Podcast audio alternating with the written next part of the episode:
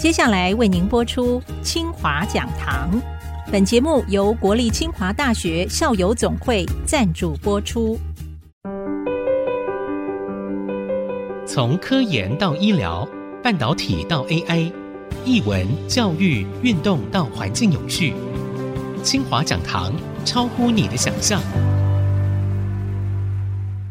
欢迎听众朋友再度收听清华讲堂，我是 IC 波洛格阁主谢美芳。今天要在清华讲堂呢，透过清华三点零如何跟国际接轨、发展愿景和策略做法上呢，继续的和听众朋友来分享清华扮演高等教育接轨国际这个角色上，希望能够培育的国际化这个学生是怎么样的一个视野。要分享这样的一个话题的呢，是清华大学。颜大任全球长来到节目当中，和听众朋友好好的聊聊。首先，节目欢迎我们的全球长。哎，主持人美芳姐好，收音机前 IC 之音清华讲堂的听众们，大家好，我是严大任，是清华大学的全球长。轻松点话，甚至可以开玩笑喊我酋长。同时，我也是来自于清华材料系的老师。担任全球长啊，又是我们的这个。擘画天下的这个酋长的这个角色的时候，尤其又是从材料这个领域跨过来的，这跨的蛮大的耶。啊、呃，要为我们进入清华校园的这些学子们擘画什么样的一些课程内容？那我想，呃，要回答这个题目的话，我们就要从整个清华在全球化这件事情上的愿景以及策略来去着手哈。那清华它的愿景是什么呢？那我个人觉得哈，就说 to cut the long story short，那我们的愿景就是两个 C 哈。那我想开玩笑，女生都喜欢双 C 嘛，哈，Coco Chanel 哈，所以这样比较好记。那这两个 C 呢，分别对应到就是 compatible 是以及 competitive。compatible compatible 像我们电脑会跟它 compatible 会相容，是我们人也是一样，就是互相包容、尊重的意思。互相包容，对。Oh, OK，那 competitive 就是更有竞争性。当我有这些经历之后，我去对我的人生，比方说求学或者求职这方面更有竞争性，就是更具有包容、尊重能力，甚至还有这个竞争力。竞争又是合作的关系，这真是不容易啊！所以老师，我第一次听到双 C 可以做这样的心结啊！今天是全球化的第一堂课，就是这个啊，是是。那怎样进一步去思考这么一件事情？我觉得就要回到初衷哈，就是说我们为什么要做全球化？为什么要做国际化这件事情？绝对不是像很多人单纯讲，哎，是不是就是英语化？我想不是这么一回事。那所谓全球化，我的个人解读，也就是说，我们要能够透过全球化这事情，能够有能力去欣赏不同地区、不同国家他们独到的文化、他们的价值观，哈。我这边强调的是欣赏，而不代表是赞同哈，因为有些价值观可能跟我们不见得一样，但至少我们要有能力去欣赏之后，我们才能够同中存异，异中求同，才会更有同理心啊，然后才会避免一些不必要的一些冲突发生。所以，透过具备这些能力之后，我们自然就可以趋吉避凶哈。什么是趋吉避凶呢？趋吉说，诶，他山之石可以攻错嘛。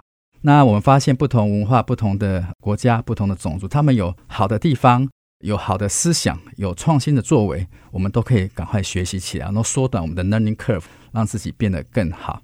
那 B 兄就是说，哎，我们有时候觉得他这个可能不是好的做法。那但也没关系，我们就不要去重复它，甚至呢，我们也可以进一步了解他为什么会有这些想法，就会比较有同理心哈，所以可以避免冲突。我想这个对我个言就是真的是一个所谓全球化一个很重要的一个目的跟精神哈。当然要遂行到这么一个目的的话，像语言可能就是一个很重要的工具了。这也是为什么有些人会把全球化跟英语化画上等号。我觉得这是不必然的，全球化应该它的 picture 是更大的哈。我想。这个就是我们的愿景。那当然，这个愿景我想是针对人的部分嘛，特别是针对学生的部分。那相对的，对于老师而言的话，当然是希望让他们自己的 research 的 capability 还有 visibility 能够更好、更广，让别人看到。所以，这个都是我们努力的目标。呃，酋长，我觉得有哎，我用这么标准的国语讲酋长这件事情，让我觉得非常的被尊重的感觉。这件事情让我觉得很在地化的一个发展，因为你好像看到学生在这个地方的成长，可能要接受很多专业化的这个挑战哦。是是，跨领域的科技之间又要互相共融，这件事情要做到，其实本身难度就够高了啊。是是，因为你要拉到国际之间的一个视角，互相的去学习。能够这样子想就已经非常不容易了。但是怎么做呢？老师，你用实际的案例直接带我们来了解一下，你们清华是怎么来运作的？呃，我们刚刚聊完所谓的愿景之后，那有个方向之后，就想要往这个方向去前进。所以呢，这就带到我们的策略。仔细想的话，这个所谓的交流，顾名思义，应该是双向的，有进有出。所以接下来我就分别针对这个所谓的 outbound，好，就出去的，还有进来的，进来台湾、进来清华这个英镑这个面向哈，分别来做一些说明哈，以及我们一些实例。那我想，我先从学生端，因为学生就在台湾，就在清华。那怎样能够达到这个交流的目的？比方说，我们要让学生能够出得去嘛。那首先，我们就要跟很多学校去洽谈所谓姐妹校的合约。嗯。然后签了姐妹校之后，当然要进一步谈细节哈。比方说，我们都叫做 SEA 哈，就是 Student。Exchange Agreement 学生交换的合约，在这个合约之下，学生的权益就会受到保障。比方说谈得好的话，有些地方他确实不用付对方的学费。比方说学生过去之后，对方也会帮他安排他的住宿等等。比方说学生过去之后，他的修的课程回来清华这边可以抵，这样才不会延宕他原先的毕业的一些规划。那截至目前为止，清华大概林林总总签了三百二十五个姐妹校。那这个数字对我们讲是有意义的哈？为什么呢？因为我们交朋友嘛，我想你会帮小孩子筛选一下交友的范畴。有鉴于此，我们就会自己有一个内规了哈。我们就是我们会找 QS Ranking，大概世界排名前五百的学校。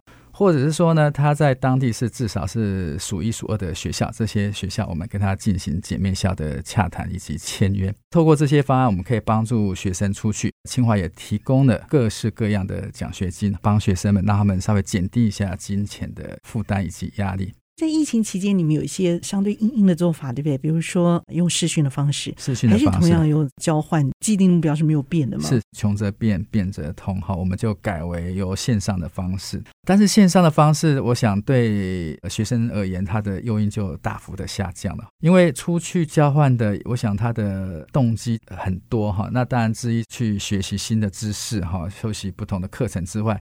但更大一个面向是想要体验不同的文化，体验不同的风土民情。嗯，那这些东西就比较不是能够线上课程可以来弥补的。那再加上线上课程，其实对学生端还蛮辛苦的哈，因为有时差的关系，他白天就要上自己学校课，呃，晚上还要或是一早还要起来上那边的课。我所以所以的确是非常辛苦。老师，您一开始的时候有点出，一个是就是说我们出去嘛，对不对？但是还有一大半是从国外进来的这些学生，其实他们也在清华占了一大比例。是的，的确，因为交流是双向的哈。另外一个面向就是英镑哈，就是进来，那主要是境外生能够来到清华就读。这一个面向上，我想清华应该是绩效算是相当不错的。举例来讲，我们目前境外生的比例大概占全校学生百分之九点多，那这是一个相当高的比例。更何况我们这个是一个硬指标，所谓硬指标是我们这里讲的学生都是指学位生，不含交换生，就来我们这边拿学位到百分之九点多。这个数字距离教育部给的一个限制哈百分之十，这个天花板已经很接近了哈。不过我想，我们还是在持续不断的努力哈，希望把破还是要做大哈。一方面量希望还能够再微幅的增加，更重要的希望值能够好好的再进一步的提升。嗯，这个比例是在疫情之前嘛，对不对？是。那疫情之后，这个数字应该不会继续再往上。是的。那你们未来的这个做法会怎么样来应应呢？对，的确，我们百分之九点多是目前的现况，在疫情之前的话是双位数的。那疫情前跟疫情后最大的差就是来自于交换生这一块，所以目前我们绝大部分境外生哈都是来拿学位的身份。老师要不要说一下境外生的分布？我想知道一下我们的学生，呃，就是他们进来是百分之九点多嘛，对不对？对。那我们的学生出去大概占比多少？哦，我们学生出去大概一趴而已，哦，一趴，非常的少，对，真的好少哦。是是是，对。所以去的大部分都是欧美国家。我们喜欢去欧美国家，日韩。那清华大学来的这个境外生，我们想我们的主力是来自于印度哈，我想它是排名第一哈。是。那第二多的就是来自于越南啊、马来西亚这些呃新南向的东南亚、新南向国家。对，新南向的国家。还有除此之外，还有所谓的侨生等等哈。我想这个是我们的主力。然后另外一个稍微不太一样，就是说他们很大一个部分是博士生，这主要是也是为了弥补我们以及挹注最近几年大家觉得这个研究能力缺乏的这么一个因素，所以我们是吸引了很多博士生进来清华就读。这个我可以假想是说，教育的目的还是希望他们能够带回他们的国家去，然后变成一个教育的种子，去 input 他们国家的往前的进程。诶，可是我也很想知道一些实际的案例。我们也会追踪哈，就说这些境外生毕业哈职业的倾向，因为我们希望培育出来是一个 leader。哎，第一个他可以返回他的母国，贡献他的所学，那顺便也会拓展了清华，拓展了台湾在当地的影响力。那举例来讲，我们之前有一个博士生，他回去了，在印度 IIT Madras 当老师。那大家知道这个 IIT 是印度最好的学校。Madras 又是在 IT 里面哈，是前段班的，所以我们也会觉得很开心。然后他可以回去哈，发扬我们清华精神，在当地培育人才。那实际上他回去也大力 promote 我们清华。那我举个例子，我大概两年前有去一趟 Madras，好，那学生就很帮忙，他就甚至帮我们在当地安排了 interview 哈，因为我去的目的主要是要去招学生哈，看好的学生当场就可以给他一些 offer。再继续当种子带回清华念书，所以啊，这就是一个很好的良性的一个互动。那另外一个面向就是留在台湾，然后贡献到我们的高科技的产业。我想目前的例子也越来越多了。我一个印度的女学生，在我实验室毕业之后，旋即就加入了台积电，整个提升了他们的生活的水平。那她也没留下来，那对台湾的科技也有很大的贡献。我们谈到这个国际文化尊重这一块的做法上。我听说你们也有，因为学校不少相当高比例的这个印度籍的学生，对不对？是。你们甚至还办了他们很重要的这个地方活动，是不是？在学校里头。是。呃，清华大学目前，我想我们印度生的数量国内算是翘楚，而且这些印度学生，我想本身也都很有向心力，也很有组织力。这些印度学生跟我们结合起来，我们办了一个叫做迪瓦里的节庆。迪瓦里这个光明节就是他们印度最重要一个节庆。那我们每年都会固定在清华办的庆祝活动呢，我想是离开印度本土之外，哈，全世界最大的一个迪瓦里的一个庆祝活动。所以每年都会有不光是清华学生，还有邻近的区域印度的在台的人士，甚至来自不同的县市的人，都会来共襄盛举。生活在这个区域啊，他们不管留四年，不管留六年，哈，甚至更久的时间在这里。我想就是把这里当做第二家园哈，一起生活是是好，所以我们也一起共荣共存。那刚刚聊完了一些我们所谓英镑学生的 case 之外哈，我们接下来可以呃继续来分享一下我们一些呃 outbound 的一些案例。依他们的年纪哈会有不同的需求。对于大学生而言，他们就是出去交换，等于说是读万卷书行万里路这种感觉哈，可以增广的他的见闻，然后体验不同人生。但是对于研究生而言，他们要的可能会是比较实际哈，比较 specific，在研究上有所帮助，甚至对拿学位上有所帮助哈，这样才是他们想要的。所以有鉴于此，我们也针对研究生地方也推出了很多特殊的方案哈，包括双联的学位，包括共同指导、延续性的哈，就是说在清华念三年，可以到对方学校继续念，拿更高等的学位等等。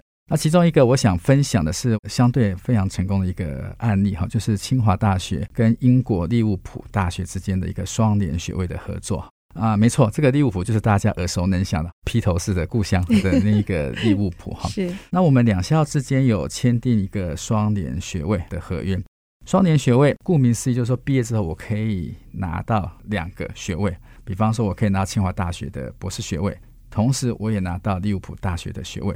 当你拿到利物浦大学学位，在英国是可以找工作；当你拿到清华大学的学位，在台湾更是能够有找到工作。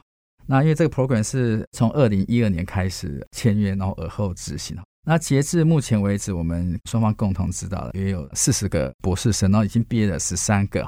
那我想这个是蛮成功的一个案例。更何况说，其实参与这个学位的哈，觉得他们是就说英国来台湾多，哦，而且还是博士生哎。对，嗯、台湾过去的少，所以这个我想是一个非常成功的案例。那类似这种案例，其实我们陆陆续续也在进行中哈。我想，比方大家比较喜欢的，哈像最近几年跟的法国 UP Saclay 就是 Paris Saclay 这个学校，巴黎萨克雷大学，他们是一个很好的一个完整的大学。我们也签了一个双联的博士的学位。亚洲国家，像大家比较耳熟能详的，像日本的一些学校，包括东北大学、拓厚库我们都是挑一些很不错学校去进行的。那谈到半导体，我想大家都会提到欧洲比利时鲁文大学以及他们一个微电子中心。我们最近也跟他签了一个双联博士的学位。哈，OK。我想林林总总，目前清华签了五十七个双联的学位，然后都可以让我们自己本地的学生以及姐妹校学来共同来参与。所以我想这个是我们、嗯、特别是在帮助学生出去的这一端所做的一些努力。师者，传道授业解惑。也跨国执行了，把国际之间的互相尊重、互相包容、追求学术卓越跟自由的这样的一个精神，也跨国互相去交流。这当中，我相信一定也有一些执行的困难，做法上会与时俱进，做一些修正。非常谢谢你哦，精彩的分享。我们先休息片刻，稍后再回到我们的清华讲堂。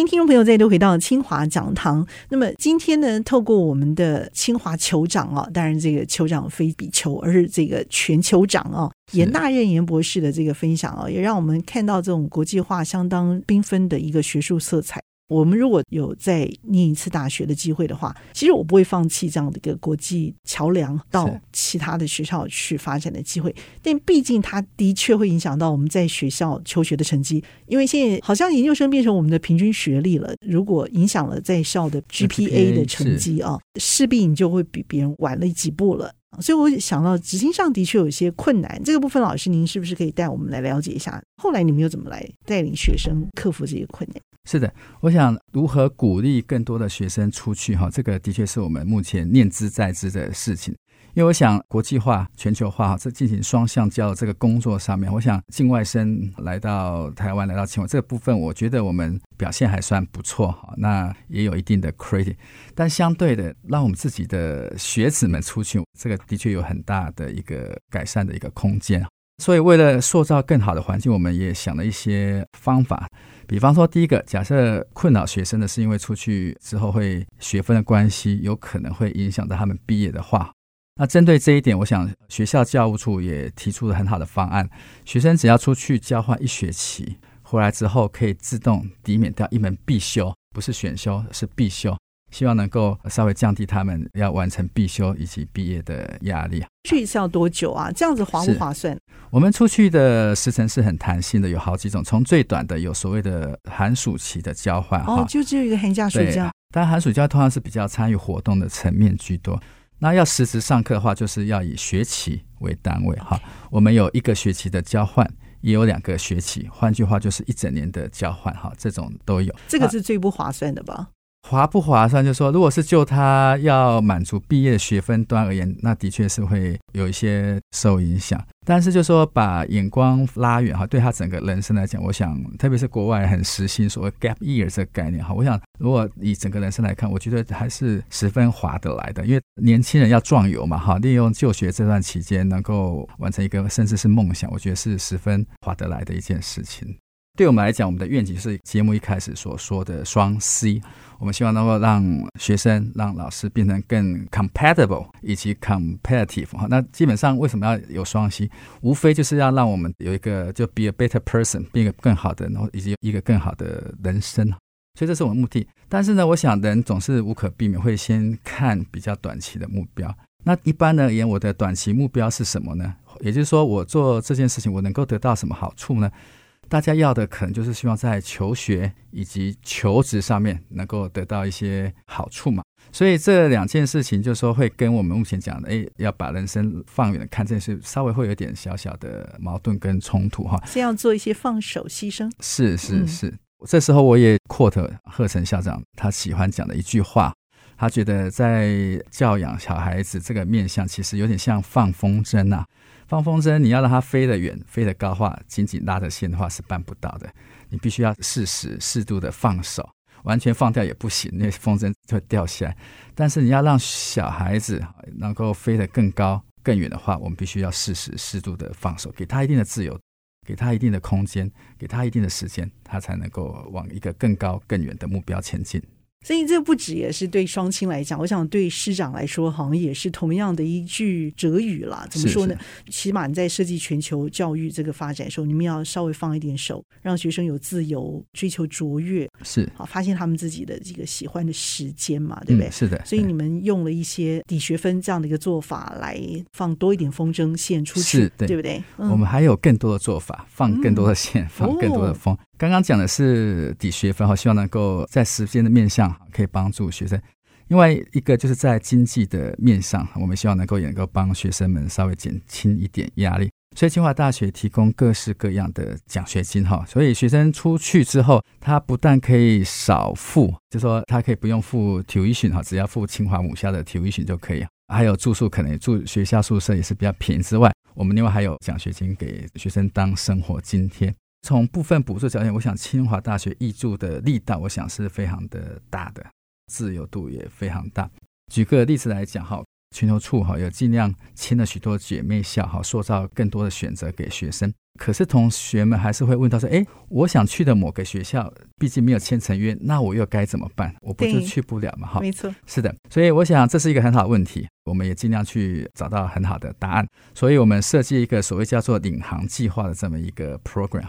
那领航计划是这样，就说我们会补助学生，就说这学生他只要找到对方的老师愿意去 host 他，就算他不是我们的签约的姐妹校也没有关系啊。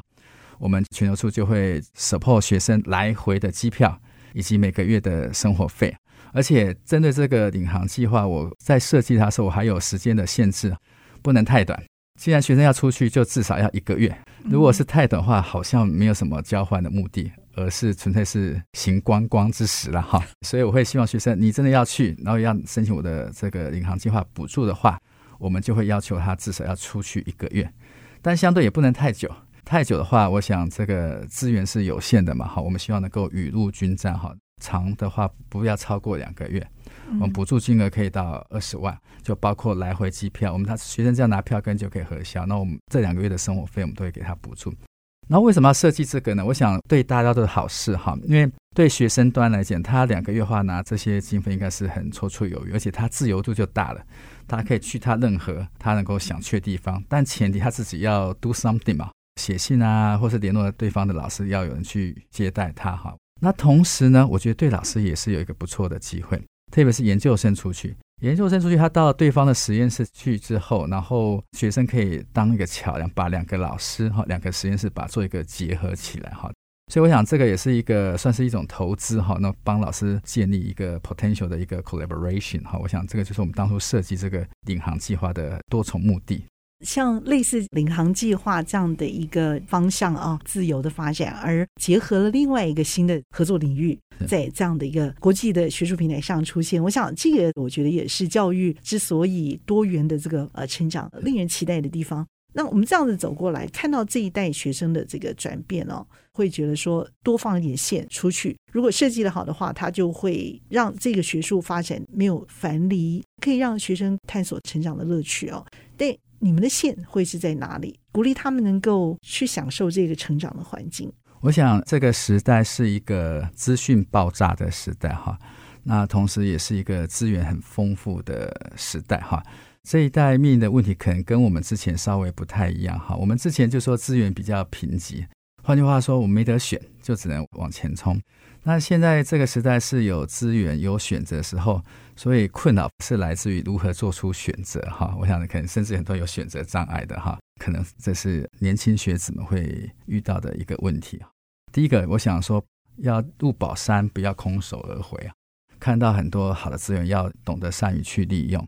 人生就是好比我们去餐厅吃 buffet，你看到那么多菜，但是你如果手都不用去伸的话，一口都吃不到。所以必须还是要最重要做出手伸出去拿菜这么一个动作，放到嘴巴里，你才吃得到。因为没有人会把菜塞到我们的嘴巴里面去。我想这个目前可能是我们的心态可以做一些小小的一个改变啊。有六个字哈，分别就是不要怕跟不要悔。不要怕，不要悔。嗯，这是而且是有时间性的。对于现在年轻人讲，他年轻嘛，他应该做要做是不要怕啊，不要怕。对于我们这个年纪来讲，应该是不要悔。千金难买早知道。我个性很少会后悔的。哦，太好了，我个性不太会后悔。对，其实劝年轻的孩子们啊，就是去享受他应该有的人生跟资源哦，要不然不享受的话就没了，太可惜了，太浪费了。所以他会从当中找到很多的乐趣，大胆的追求之后，你就享受它了，你根本就不需要后悔，对不对？是，的确是如此啊。因为我想人生只有一次嘛，哈，所以能够尽量的去体验，尽量的去尝试。特别是我们懊悔，通常都不是当初做错什么事，而是当初没有去试过什么事。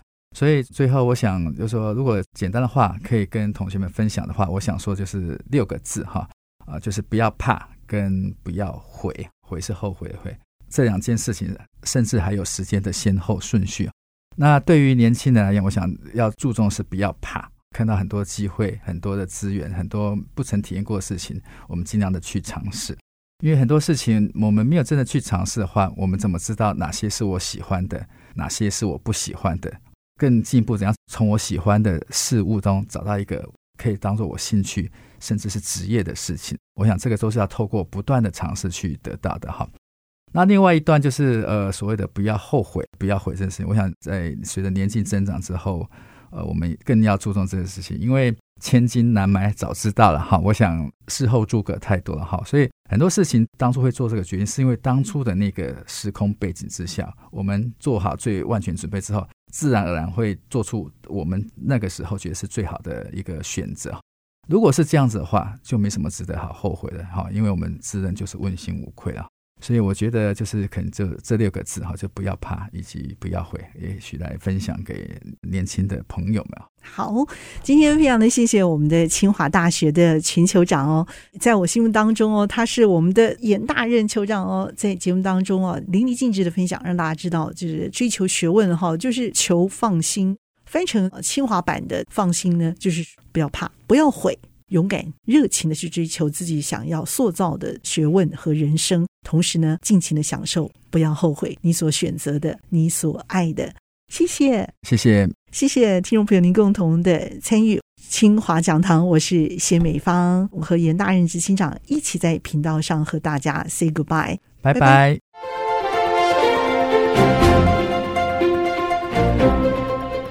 本节目由国立清华大学校友总会赞助播出。跨领域是学习者的 DNA。清华讲堂，从科技人文、医疗防疫到奥运现场，陪您跨越。